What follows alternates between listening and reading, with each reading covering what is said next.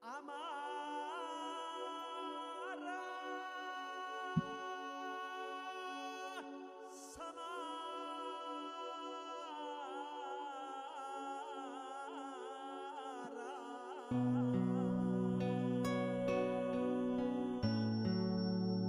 我们的灵魂在丑陋。作者：冰剑穿心。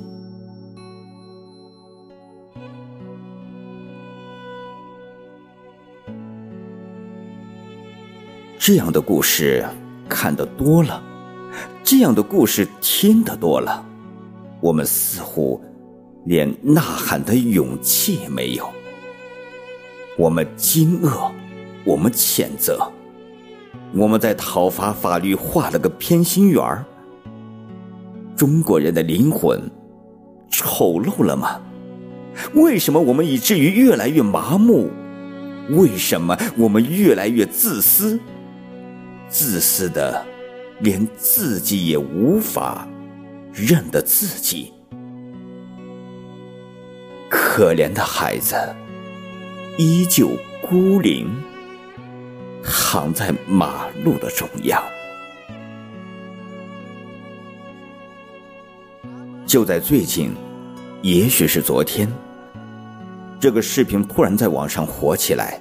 在广西的玉林，玉林的博白，一辆三轮车将一个小男孩撞倒，然后在忧郁中驾车逃离。一个七岁的小男孩躺在马路的中央。视频没有声音，但是我们依然可以想象，小男孩或许在撕心裂肺，或许被痛苦碾压后的声音。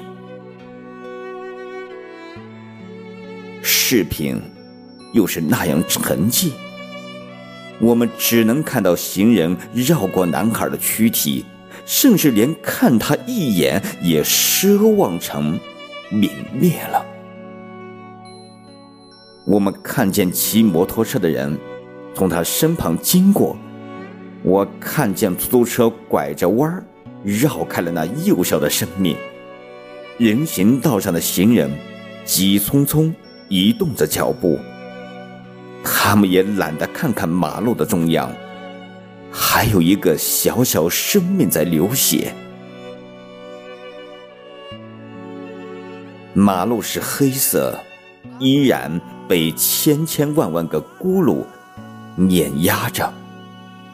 碾压的马路上的小石子和沥青浑然一体，我们没有能力分辨出哪里还有石子，只能看到黑乎乎的马路延伸到人群密集街道。视频。仍然是那么沉寂，路人仍然是那么匆匆，弱小生命仍然被众人忽略着。马路的对面，一个小男孩想过去帮助一下躺在血泊之中的生命，可是被妈妈大手紧紧钳住。同龄人的欲望、爱心。被成人的丑陋所绑架，他们消失了，消失在人群之中。他们冷漠了，冷漠的在人群中安然。我没有资格来审判，审判人性的冷，人性的透骨，人性对于血色恐惧。网友的评论。也不再激情，甚至大家都躲到人性的旮旯，害怕道德的锋芒，害怕人性丑陋的投射。为什么我们没有勇气，以至于连呼喊也被隐藏在人性沟壑？视频依然在坚守自己的职责，他把事实记录。他把鲜血留存，他把痛苦深埋。一个男孩也许和躺在马路的中央躯体一样高。他弱小，他的力气不大，但是却跑到马路的中央。他抱起这个孩子，一点一点的移动。马路上留下的小孩衣服与马路的摩擦的痕迹，一串串炫映在撞击着什么。汽车依旧拐着弯，谁也没有停下来，哪怕是在那里顿一顿。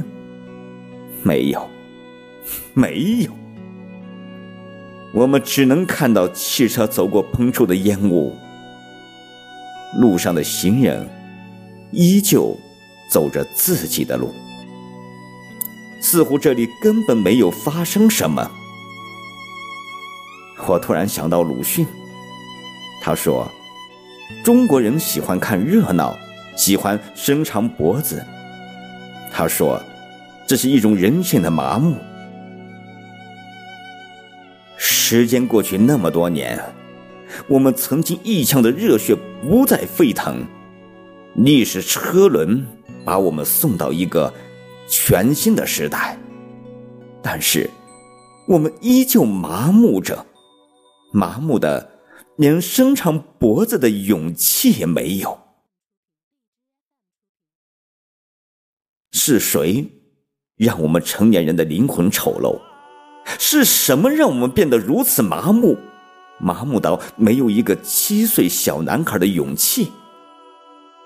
我们高大着，我们光鲜着，走在街上，走在人群密集的大都市，我们相互淹没着，下沉着。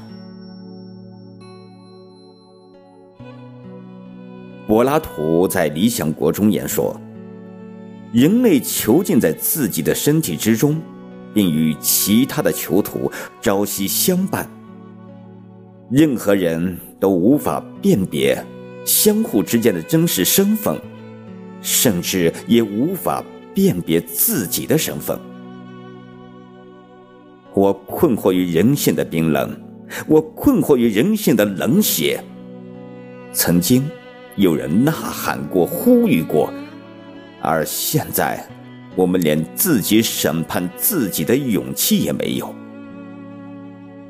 都说中国人的冷漠源自于一个南京法律故事，一部法律真的让人冷漠，让这个世界麻木。我时时在思考着，求索着。我想起一个台湾作家一首诗：“天上的星星那么遥远，就像地上的人群一样密集，而地上的人群却像天上的星星那么遥远。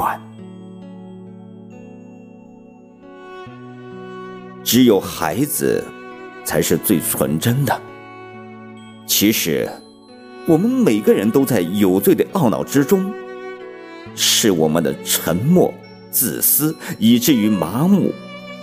同时，我们非常理智，非常清醒，清醒的只知道这个世界需要阳光照耀自己。有人说，愚昧打造了这个社会的丑陋，打造了这个社会的无耻。我不知道，在当今的这个社会，真的是人愚昧了吗？